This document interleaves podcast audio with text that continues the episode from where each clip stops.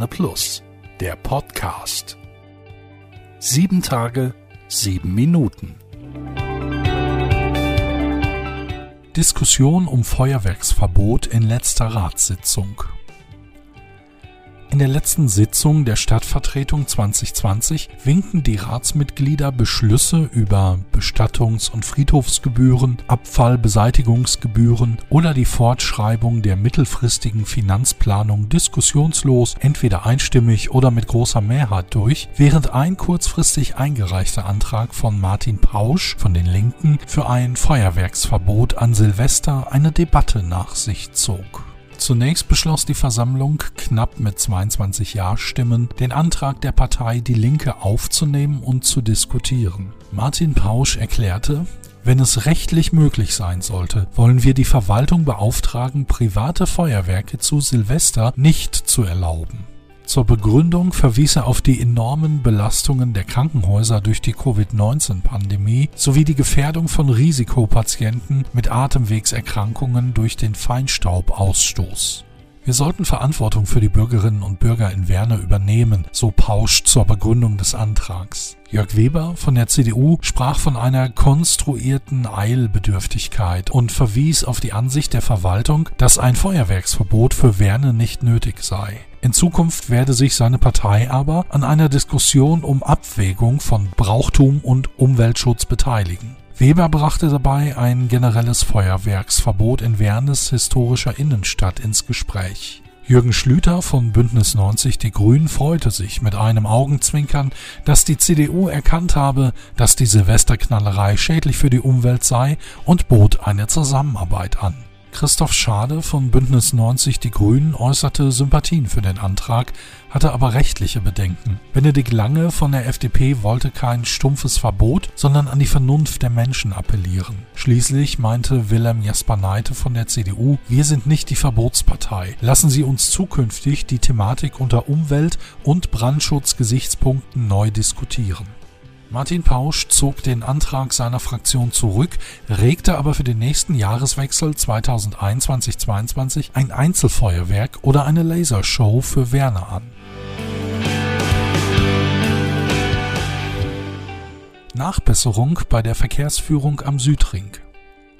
Die Straßen NRW Regionalniederlassung Ruhr reagiert auf die Kritik an der neuen Verkehrsregelung an der Kreuzung am Südring.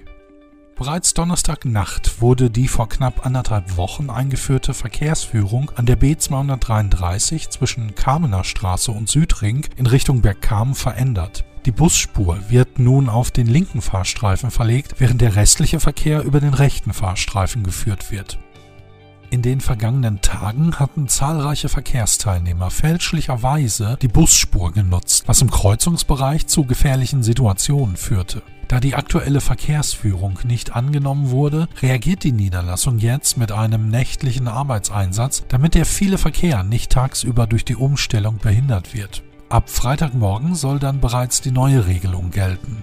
Die Straßen-NRW-Medienbeauftragte Nadia Leis teilt zudem mit, dass Straßen-NRW den Verkehrsfluss in diesem Bereich weiterhin aufmerksam beobachten wird und in enger Absprache mit den Städten Bergkamen und Werne sowie der Polizei prüfen möchte, wie die Verkehrsregelung zusätzlich optimiert werden kann. Hintergrund der aktuellen Verkehrsführung ist der Neubau der B233-Brücke über die Lippe zwischen Bergkamen-Rünte und Werne. Seit Anfang Dezember läuft der Verkehr dort über provisorische Anschlüsse über die neu gebaute Brücke, während die alte Brücke abgerissen wird. Im Bereich der Baustelle steht zu wenig Platz zur Verfügung, um Fahrzeuge mit einer Breite von mehr als 2,3 Meter dauerhaft über die neue Brücke zu leiten. Dass dies von vielen Verkehrsteilnehmern ignoriert wird, zeigte jüngst eine Kontrolle der Polizei auf der Behelfsbrücke, bei der in zwei Stunden 41 Fahrer ertappt worden sind, als sie mit ihrem LKW oder Transporter die Brücke überquert haben. Die Verkehrsführung am Südring in Werne sowie am Osten-Hellweg in Bergkamen soll dazu dienen, diese Fahrzeuge bereits frühzeitig umzuleiten. Voraussichtlich im Sommer 2021 wird die neue Brücke im Rahmen einer weiteren Vollsperrung an den Platz der alten Brücke verschoben.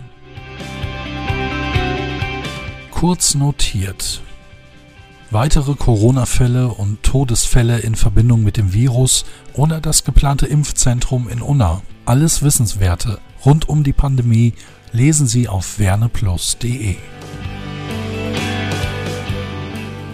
Am Samstag, dem 12. Dezember, können wieder ab 10 Uhr am Kolpinggarten an der Wienbrede Nordmann-Tannen aus dem Sauerland zu fairen Preisen käuflich erworben werden. Die Kolping-Jugend hat mit einem von der Stadt genehmigten Hygienekonzept diesen jährlichen Verkauf organisiert.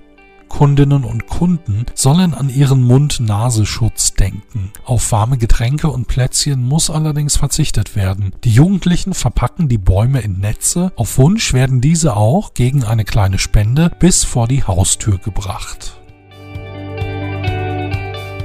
Diese und weitere Nachrichten aus unserer Heimatstadt lesen Sie auf werneplus.de. Ich bin Magnus See. Kommen Sie gut durch die Woche.